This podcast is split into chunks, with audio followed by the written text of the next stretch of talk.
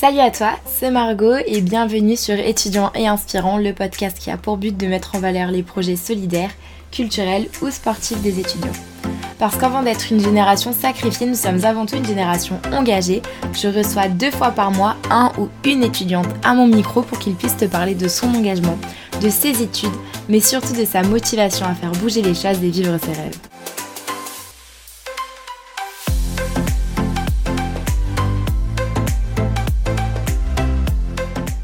J'aimerais pas avoir de regrets, tu vois. Et j'aimerais faire les bons choix euh, aujourd'hui. Je crois que les choix que je fais aujourd'hui ont beaucoup d'impact euh, sur ma vie et sur euh, quel genre de personne je vais être et qui je vais rencontrer dans ma vie, tu vois. C'est trop triste de devenir un adulte avec des regrets. Ouais, on entend trop, trop même nos parents dire mais si j'avais fait ça, j'aimerais être fière de moi, genre être contente de moi et me dire ah ça, franchement t'es une bonne personne et t'as fait tout ce que t'as pu et tu mènes une vie, une bonne vie, tu vois. Salut à tous Dans l'épisode du jour, c'est Sarah Francard, sportive de haut niveau en aviron que j'ai eu la chance de rencontrer. Si je devais résumer notre génération en une personnalité, ça serait la sienne.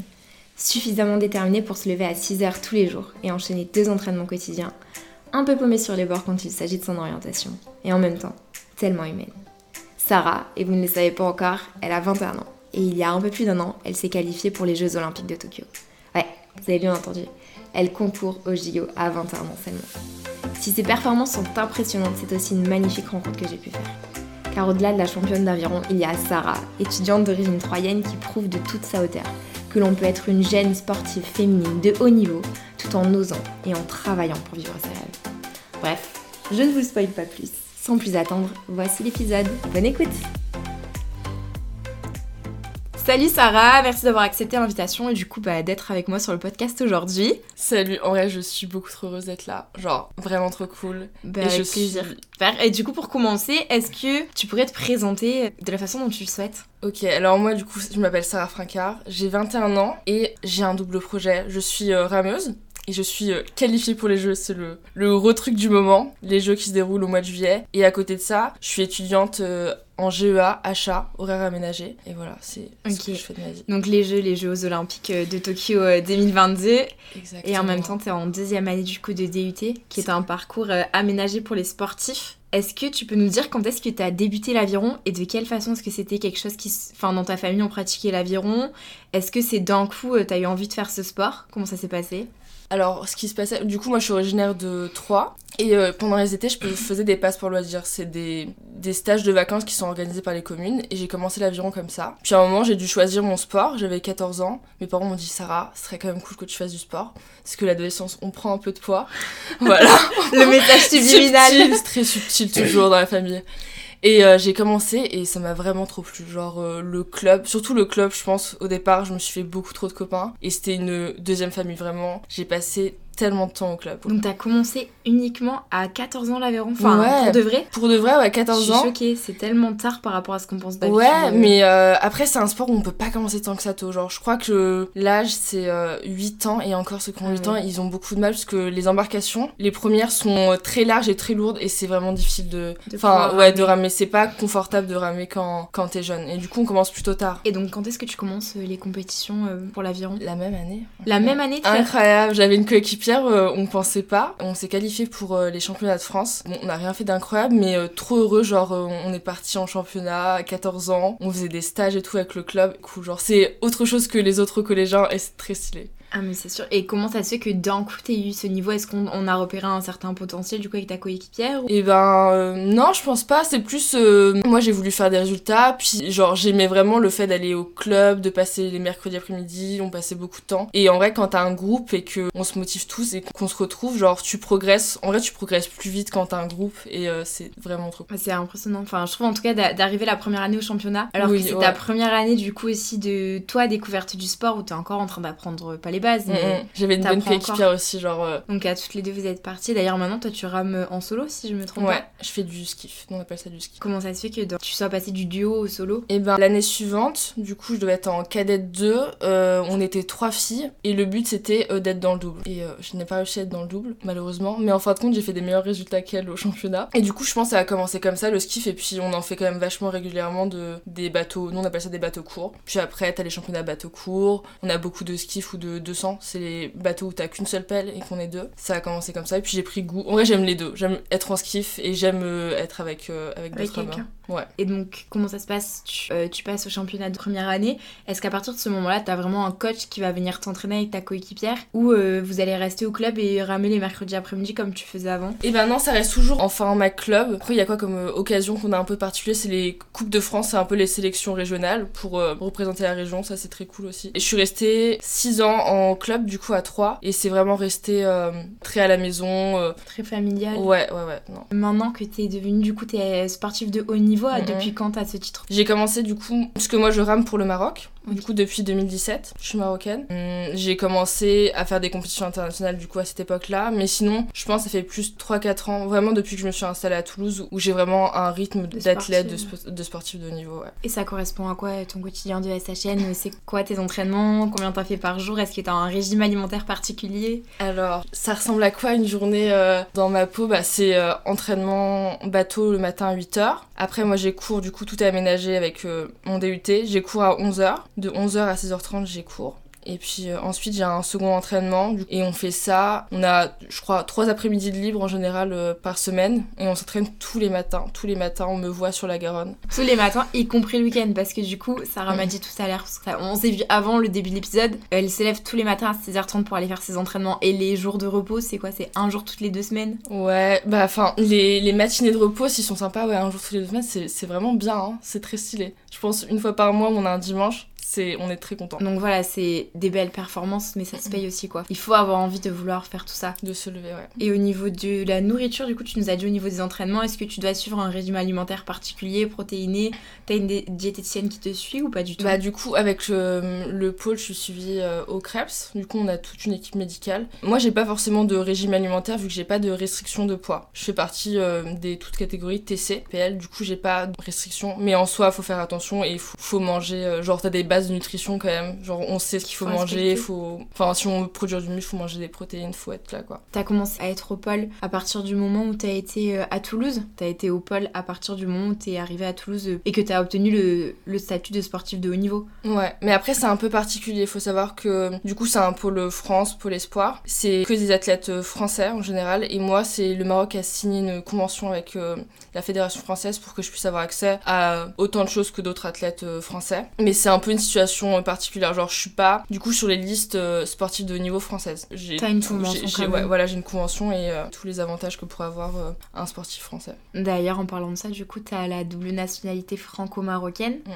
Tu rames Ouais. pour le Maroc. C'est ça. Pour quelle raison tu rames pour le Maroc et pas pour la France Et ben moi j'ai du coup, comme je te disais tout à l'heure, en 2017, moi j'ai eu l'opportunité d'être sélectionnée par le Maroc. En gros c'était euh, l'été 2017, on a l'habitude avec mes parents de descendre au Maroc en voiture et on fait une escale comme on dit à Kenetra, c'est une ville euh, au bord de la mer, pas très loin de Rabat. Et euh, cette année-là on restait quelques jours et j'ai été curieuse de voir que il y avait un bassin et j'ai vu des rameurs je crois, mais j'étais pas sûre et je suis allée me renseigner sur internet et je me suis rendu compte qu'il y avait de l'aviron au Maroc, ce que je savais pas. Et j'ai pris contact et on est allé les rencontrer.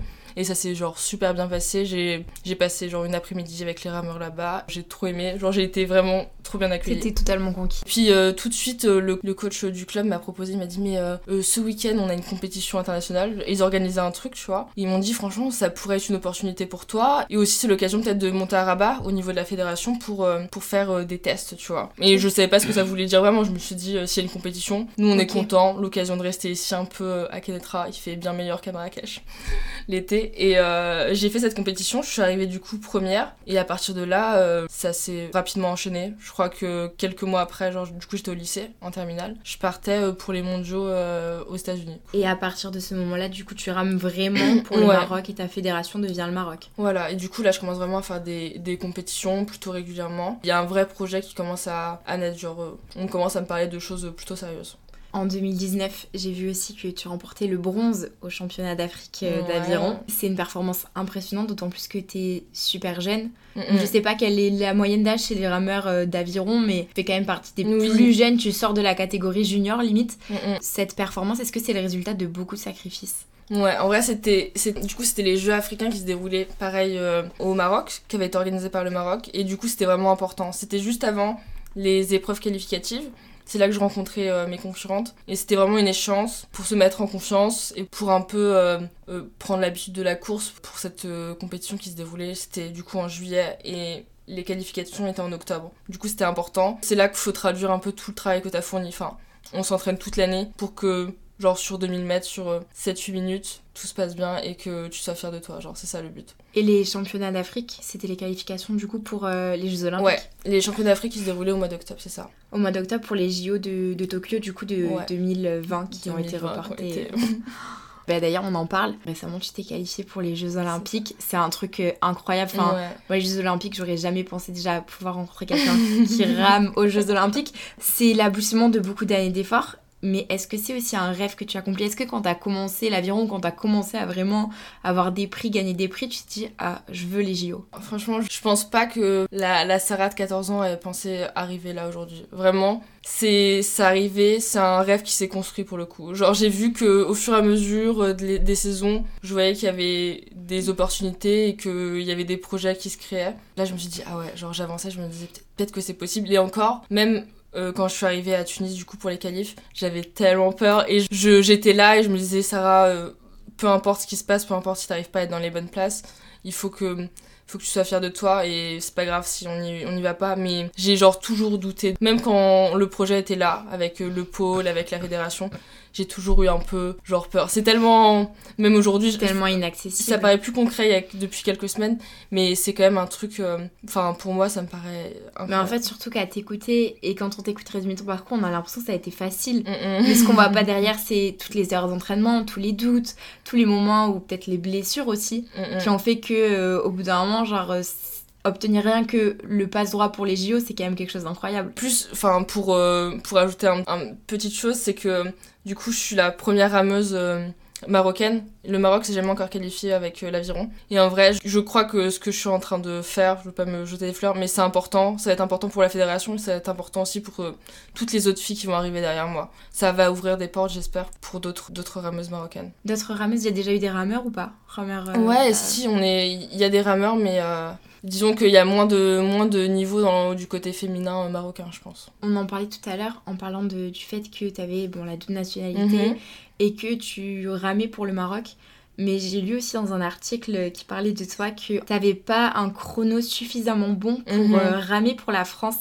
Est-ce que ça, tu l'as vécu comme un échec? Ou est-ce que tu t'es dit que justement c'était une super opportunité parce que comme ça, tu pouvais représenter le Maroc? Du coup, j'étais très franchement, ce qui m'est arrivé, j'ai eu, on dira pas de la chance, mais j'ai eu genre quand même de la chance de ce qui m'est arrivé et d'avoir l'opportunité de ramer avec le Maroc. Mais c'est vrai que, par exemple, d'arriver dans un pôle France et d'être moins bonne que les autres, de se qualifier et euh, disons que techniquement je suis moins bonne, mais que je vais aller faire des meilleures choses et que je vais aller plus loin dans mes compétitions que c'est en vrai c'est très inconfortable comme situation. Genre même d'être marocaine dans un pôle France c'est pas forcément enfin mieux cette année mais au tout début c'était vraiment c'était pas facile. Mais les autres euh, c'est compréhensible mais ils sont pas forcément c'est un peu bizarre quand même pour les Est-ce que t'as l'impression des fois que t'as pas mérité ta place? Euh, Ouais, franchement. Malgré tout le travail que t'as fait. Beaucoup. J'ai l'impression que. J'ai l'impression que c'est tellement des athlètes incroyables ceux qui vont aller au jeu et je me dis, mais moi je suis pas. Enfin, oui, c'est vrai, je m'entraîne, oui, euh, je. Genre, euh, je fais des compétitions, tout se passe bien, mais je suis pas aussi. Je suis pas aussi ouf que tous ces gens-là. Parce que quand tu parles de ces gens-là, tu parles de Teddy Riner, tu parles des grands noms. Voilà, c'est ça. Les gens dont on a. Au final, on nous médiatise beaucoup ces personnes-là mais aussi dans la fédération, la fédération française qui va au JO. Il y en a beaucoup qu'on connaît pas du tout. Ouais, oui, oui, oui, oui, forcément. Qui au final sont beaucoup plus accessibles aussi que. Ouais, c'est vrai qu'il y a peut-être euh, l'idée de, de les mettre sur un piédestal et euh, je sais pas, des, des fois, même euh, j'ai eu plein de moments de, de, doute même par rapport au cours parce qu'on est là aussi pour ça mais c'était difficile j'avais l'impression que ça me paraissait impossible de mener deux projets et des fois je me sentais un peu tu te sens un peu toute seule quand même. T'es vraiment seule genre je, suis en bateau toute seule. J'avais souvent aussi beaucoup de cours où je me retrouvais très seule. Et c'est vrai que des fois t'es en mode oh, c'est trop compliqué. c'est trop genre est-ce que je suis assez assez costaud est-ce que je suis capable ouais ouais ouais. Surtout que je suis passée de lycéenne à la maison. On me chouchoutait tout se passait très bien et tout à euh, vivre du coup euh, on est chez moi là. Vivre ici. Et c'est c'est tout un changement. Enfin le rythme de vie beaucoup. En vrai, il y a beaucoup de choses à faire. C'est dur de tenir, euh, de faire les, de, de Ça mener- rajoute une charge Ouais. mentale. euh, Si, c'est en vrai, c'est pas facile. Et puis de se retrouver. Ce que je trouvais difficile, c'était de rentrer, d'être toute seule en fait. Genre. Quand avant, parce que du coup, mais t'as vécu dans une famille avec quatre frères et sœurs, Ouais. tes parents, donc ça Ouais. fait vraiment beaucoup de monde à la maison. fratrie et euh, il y avait toujours du bruit, toujours du. C'est vrai quand on est tout seul et tout, ça fait. C'est en vrai, c'est un peu difficile. Même les week-ends et tout, moi j'ai- j'aimais trop passer mes week-ends avec ma soeur et tout. Et... Et est-ce que à ce moment-là, t'as trouvé dans le sport une espèce de réconfort pour ça, ou justement tu t'es dit, euh, purée, j'ai fait tout ça pour ça, et t'as regretté d'avoir euh, fait autant de sacrifices euh, pour l'aviron? En vrai, il y a des moments de doute, mais en soi, euh, je crois que vraiment tout le sacrifice que j'ai pu faire, après c'est un grand mot parce que, enfin, tout se passe plutôt bien. Il m'arrive rien de, de si difficile que ça, mais je crois que ça, ça vaut le coup. Enfin, vu où je vais aller cet été, vu ce que ça représente pour, pour beaucoup de gens, pour tout. Genre, j'imagine qu'il faut se donner les moyens de. C'est vrai que c'est difficile, mais quand je serai cet été euh, à Tokyo, je me dirais, waouh. Tu vas oublier tous les, toutes les Je, difficultés. je crois qu'on va, on va oublier ce qui, ce qui a pu se passer. Le jour où t'as appris ta qualification JO, Ouais. c'était comment? On avait 5 places qualificatives et je suis arrivée euh, quatrième. Alors ce qui était marrant, c'est que j'étais pas contente de moi. C'est vrai? Mes parents étaient venus me voir et tout. Je sais pas que je faisais la gueule, mais j'étais en mode ah non mais quand même. Je suis, arri- je suis pas arrivée troisième, genre ah ça me saoule, ça me saoule. Parce que à pas grand chose, tu vois. quatrième en même temps. Bah j'étais, en fait euh, je me disais bon je vais au jeu, mais déjà tu réalises pas. Franchement c'est très difficile de réaliser, surtout avec l'année qu'on a eue. Je devais avoir une saison vachement pleine, euh, beaucoup de compétitions, beaucoup de stages et Au Ça a beaucoup chamboulé et même là, genre, c'est un peu bizarre euh, comment ça peut se passer. Je réalisais pas du tout et en vrai, il m'a fallu du temps. Après, je voyais que tout le monde était très heureux et tout autour de moi et je me suis dit, non, quand même, c'est fou. Genre, euh, on a réussi. Genre, ça paraissait. Tu m'étonnes. Mais surtout que la qualification, tu l'as eu en fin 2019 Ouais. Pour des JO qui se trouvaient à l'été suivant. Enfin, t'as quand même un sacré temps Mm, mm, mm, mm. entre. Bon, c'est le temps de te préparer, mais du coup, t'as quand même le temps aussi de d'angoisser, de te remettre en question. C'est pas trop compliqué quand t'as ce genre de période un peu de remise en question. Est-ce que t'as le support de la part du Krebs qui te suit du coup de la part de ton pôle Ouais. ou est-ce que c'est des ressources que tu trouves euh, toute seule Si, si, nous on est, euh, je suis suivie euh, par un psychologue et un préparateur physique. Des fois on n'arrive pas à parler de certains trucs, même avec ses parents, sa famille, ses amis, mais c'est important. Vraiment, genre, euh, il y a eu des fois où j'étais tellement dans le mal et ça m'a fait beaucoup trop de, de bien. de pouvoir en parler, De tout, d'extérioriser euh. Et bien sûr qu'on a des gros moments de doute et qu'on a l'impression qu'il y a des choses qui paraissent insurmontables des fois. Et, et en fin de compte, on est Qu'est-ce toujours qui là. Insurmontable euh, Qu'est-ce qui t'a paru insurmontable dans ces dernières années? Je trouvais que la, vie était. Genre, ça me paraissait. euh, J'étais fatiguée de. Enfin, même là, ça a rallongé quand même euh, d'une année. Ça devait pas se passer comme ça. Enfin, je devais avoir un peu une année de souffle après les jeux. Et euh, ce qui est difficile, c'est de. Même si les cours sont très aménagés, c'est quand même de suivre les cours, de se donner à l'entraînement et en même temps d'être très éveillé en cours et en plus de rendre les devoirs à la fin. Et c'était difficile quand t'as que ça. Au fond, il y a quand même des moments où, où quand je suis arrivée à Toulouse, j'avais juste genre l'aviron et les cours et j'avais pas. Moi, j'ai eu du mal à me faire des amis au tout début. Et en vrai, c'est important de- d'avoir des amis. D'être bien entouré. Ouais, aussi. voilà. Et du coup, c'était ça, c'était vraiment difficile pour moi. Genre, euh, la vie était un peu triste, malgré tout ce qui m'arrivait, tout le bonheur et toute la chance que je pouvais avoir. Ben, ça rap- En fait, le Ouais. problème, c'est que ça a reculé l'échéance sur laquelle Mhm. tu devais fournir énormément d'efforts. Voilà. C'est qu'au bout d'un moment, ton énergie, elle est pas non plus inépuisable et que Ouais. tu finis par puiser, puiser, puiser, Mhm, puiser. Et c'est comme ça aussi que. D'ailleurs, comment on arrive à garder le cap entre du coup tes études, ton sport, ta vie sociale, avec autant de pression sur les résultats et sur tes épaules Franchement, des fois ça va très bien, des fois on est, euh, on est bon partout. L'avi- euh, ça roule tout seul, on est content de ses sorties et euh, les cours ça suit et on est en forme. Et des fois ça ne va pas. Moi j'opte pour une technique, euh, c'est un peu spécifique, mais la technique de l'autruche. C'est le fait de faire genre il n'y a pas de problème. Tu vois, par exemple, euh, il y a des matières qu'on n'a pas euh, passées, qu'on n'a pas Tout réussi. Je n'y pense pas, je fais genre ça n'existe pas. Je- par exemple, la technique de ne pas répondre aux mails, de ne pas les ouvrir.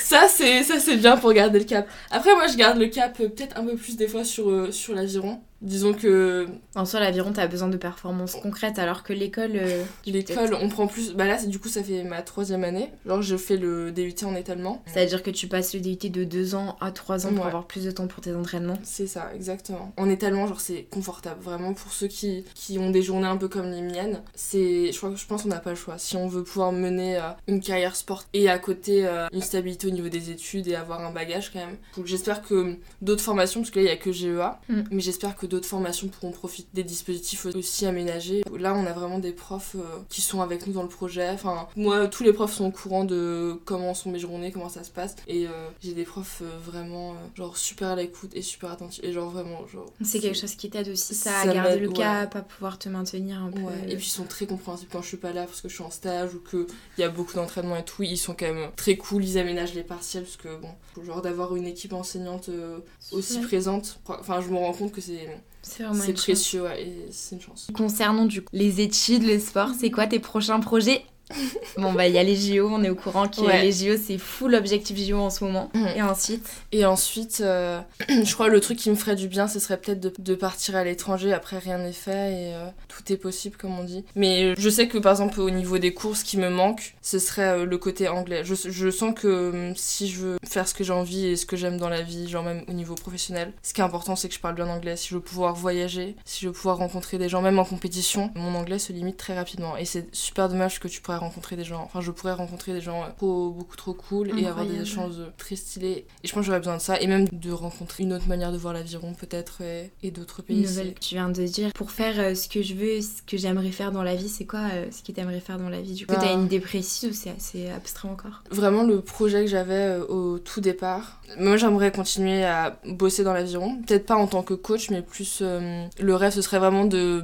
permettre le développement vraiment de l'aviron au niveau africain, genre de travailler euh, avec les fédérations et même au niveau marocain de genre de la consolider et de de trouver euh, des pépites parce que je sais qu'au Maroc il y a plein de, jeunes filles euh, qui seront sûrement des championnes et ça me plairait de poursuivre sur ce chemin là ouais ça ça me... tu te considères peut-être pas comme une, on va dire un symbole du sport au féminin mais est-ce que tu penses que ce que toi tu vas faire rien que le fait que tu participes au JO en étant une rameuse aussi jeune marocaine et féminine, c'est un, espèce pas de modèle, mais si, bah du coup, une marche à suivre euh, pour celles qui vont suivre derrière, de leur prouver que c'est pas parce que ce sont des femmes qu'elles ne peuvent pas avoir de carrière dans le sport. Ce qu'on ne dit pas, mais c'est quand même difficile, c'est pas plus difficile, mais en tout cas en aviron, c'est moins fréquent d'avoir une carrière sportive qu'un homme. Ouais, j'espère. je serais très très heureuse si j'inspirais des filles et que je, tu sais, j'ouvrais un peu la porte euh, à d'autres trameuses, ça me plairait beaucoup. Je pense que le fait de me qualifier, ça va aussi, euh, ça rapporte de l'argent, de la visibilité à ma fédération et forcément quand il y a plus de moyens pour les générations d'après, je, sais pas, génération, et bah ça peut profiter et euh, j'espère qu'il y aura des filles qui vont pouvoir progresser et même j'espère que je pourrai ramer avec d'autres d'autres marocaines. Ce serait cool de aux prochaines échéances internationales de pouvoir faire un double, un 4, un 4 marocain, ce serait tellement stylé. Pour toi, qu'est-ce qui t'inspire au quotidien? C'est quoi ta philosophie de vie un peu? Qu'est-ce qui va faire que tu vas te lever le matin à part le fait que tu es l'entraînement d'aviron à 8h et que tu peux pas le louper? Et bah qu'est-ce qui m'inspire euh, Je sais pas, mais en tout cas, ce que j'essaye de faire, c'est d'être euh, après, c'est simple à dire comme ça, mais d'être une bonne personne. Par exemple, entre filles, d'être euh, solidaire entre nous et de se rendre plus forte, de croire euh, les unes aux autres. Je crois que ce qui m'inspire, euh, en vrai, c'est d'autres, d'autres femmes comme moi aussi. Tu vois, d'autres sportifs qui font. C'est pas, en vrai, c'est pas si facile d'être une fille dans le sport. Dans l'aviron, tout, c'est quand même cool, mais je me rends compte que quand même, c'est pas aussi évident que ça, tu vois. Et c'est qui tes idoles sportives féminines du coup? Moi, j'adore Serena Williams. Femme est beaucoup trop badass. Genre, c'est un peu la la Beyoncé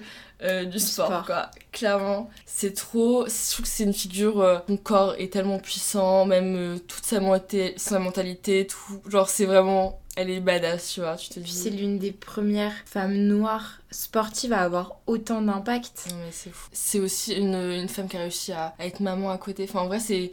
Tu sais en plus ce qui se passe, c'est dans le corps d'une femme quand, quand t'accueilles un petit bébé, c'est fou, hein. Tu sais, revenir après avoir eu un enfant et tout, et être aussi au top, enfin, être au top niveau Même limite augmenter ton niveau, il y en a qui l'ont fait. T'imagines la préparation qu'il y a, genre. Impressionnant. Non, en vrai, c'est fou. C'est trop. Vraiment, ça, c'est des exemples. Genre, quand t'arrives à allier euh, les deux, ton projet un peu de famille et en même temps. Euh, et ça, ça, prouve que c'est possible, genre, d'avoir une carrière. Du coup, et de pas y renoncer pour une, une carrière sportive, enfin, vu tout ce que ça, ça implique, et en même temps d'avoir une vie de famille, tu te dis, mais euh, si elles arrivent, genre, c'est possible. Et c'est possible aussi d'être maman et, euh, et euh, d'exceller dans, dans, plein de domaines, même pas dans le sport, mais dans d'autres choses. Et c'est quoi, Sarah, le meilleur conseil que tu donnerais à un étudiant ou une étudiante qui veut se professionnaliser dans le sport ou se lancer dans des projets personnels? Bah, Je pense qu'il faut se, se, fixer, par exemple, si, tu veux avoir le double projet un peu comme moi, pour le coup, d'être étudiant et sportif, je pense qu'il faut se fixer des objectifs genre qui sont atteignables. Tu vois, te dis pas que tu vas faire ton DUT en deux ans et tu vas rater des matières parce que c'est pas possible. Mais tu te fixes des objectifs atteignables par rapport au niveau des études. Et à côté de ça, aussi un point important, c'est de bien s'entourer. Que ce soit au niveau des cours, genre se faire des bons copains, pas seulement pour s'aider, mais Ouais.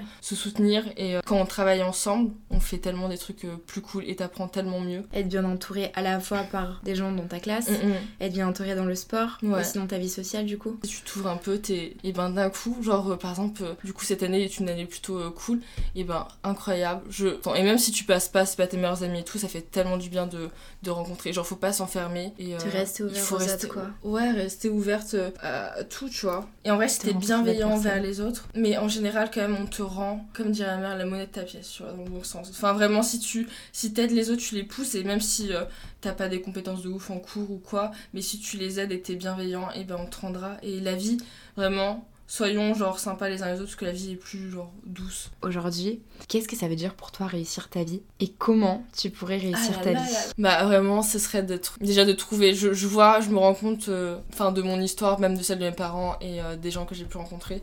Faut que je trouve déjà genre ma voie au niveau professionnel. Enfin vraiment, je trouve un métier qui me plaise. Comme ça, j'aurais pas besoin de, de compter mes heures et euh, c'est, je pense, c'est le plus important. Si tu t'es passionné dans ton travail et, euh, et qu'est-ce que j'aimerais Bah je, je- du coup tout ce qui est un peu, j'aimerais avoir le temps de voyager un peu là, comme euh, genre j'ai 21 ans et rencontrer et peut-être ramer un peu ailleurs. Mais vraiment de, enfin un peu cliché, mais moi j'aimerais genre grave construire ma propre famille. Propre bah ouais, ma propre famille et avoir, euh, tu sais, un binôme. Mais d'avoir, euh, tu sais, un coéquipier, genre, certes ton petit copain, mais. Mais quelqu'un d'autre, genre des fois je me dis ah ce serait quand même cool d'avoir une seconde paire de bras pour m'aider un peu. Et je crois que trouver genre ma voix et euh, que pareil la ma moitié euh, soit ultra heureuse et puis après je pense que la vie euh, coulera tout seul quoi. Enfin aujourd'hui euh, j'ai beaucoup de temps. Mais des fois en vrai je trouve que c'est difficile Rester de ouais de rester positif et de se projeter surtout. De se dire ok la vie genre je pourrais avoir une vie genre un peu dans la sécurité et tout. Parce que mon papa et maman sont là aujourd'hui mais euh, va falloir voler de ses propres ailes à un moment et, et grandir un peu je crois Donc pour toi, réussir dans la vie, ça va être aussi de voler de tes propres ailes et de sortir un peu de ta zone de confort. ouais Encore plus que tu ne l'as déjà fait euh, pour pouvoir vraiment euh, t'épanouir complètement. ouais, si si bah j'aimerais pas avoir de regrets tu vois et j'aimerais faire les bons choix euh, aujourd'hui je crois que les choix que je fais aujourd'hui ont beaucoup d'impact euh, sur ma vie et sur euh, quel genre de personne je vais être et qui je vais rencontrer dans ma vie tu vois Steve Jobs, il disait en gros, tu le vois, genre dans deux ans, tu verras genre les conséquences de ce que tu as fait maintenant, par exemple, ou dans 10 ans, ou dans 20, ou dans 30. c'est vrai Et tu comprendras, il y a tout qui s'expliquera, tu verras le lien logique en fait entre les événements. C'est pas Big Flo et Oli qui disent euh, vaut mieux avoir des, des remords que des regrets. Vaut mieux vivre avec des remords Ah, qu'avec voilà, des regrets. voilà. Exactement. Exact. Mais je pense que clairement c'est une phrase. Euh, C'est ta philosophie de je pense. Ouais, je pense que c'est important là vraiment. Donc à ce moment-là, tu préfères tenter tes choses, tant pis si tu te casses la figure plutôt que de, Et de oui. ne pas les tenter. Ouais, ouais. C'est trop, c'est trop triste de devenir un adulte euh, avec euh, avec des regrets. Et Ouais, on entend trop, trop même nos parents dire mais Oui. euh, si j'avais fait ça et euh, si seulement et et tu trans- trop tard. Oui, et puis tu transmets ça à tes enfants au fond. hein. J'aimerais être fière de moi, genre être contente de moi et me dire ah ça, franchement t'es t'es une bonne personne et t'as fait euh, tout ce que t'as pu et tu mènes une vie, euh, une bonne vie, tu vois. Attends. Et puis là je, je saurais sûrement être heureuse. euh. Merci beaucoup de m'avoir accordé ton temps, Ah, je suis ta soirée, ce repas et cette recette qui va bientôt paraître sur le site. Si vous voulez en savoir plus sur Sarah et sur euh, bah, du coup les actualités parce que Sarah rame au JO de Tokyo cet été, je vous mettrai toutes les informations dans les notes et on se retrouve euh, très bientôt pour un prochain épisode. Bye bye. Bye Un grand merci à toi d'avoir écouté cet épisode jusqu'au bout. J'espère que les parcours sportifs et personnels de Sarah t'auront inspiré et surtout prouvé que oui, c'est possible. Possible de croire en tes rêves, possible d'accomplir des trucs de dingue à ton âge et surtout possible d'oser y croire. Évidemment, je t'encourage à suivre de près Sarah sur les réseaux pour voir jusqu'où ses rames l'emmèneront au JO cet été. Et si tu veux suivre les épisodes de ce podcast, je t'invite à t'abonner et à me retrouver sur Instagram, arobase pour me faire part de tes remarques, conseils ou suggestions. Bref, on se retrouve très bientôt pour un nouvel épisode d'étudiants et inspirants. Alors d'ici là, n'oublie pas que tout est possible à qui rêve, ose, travaille et n'abandonne jamais.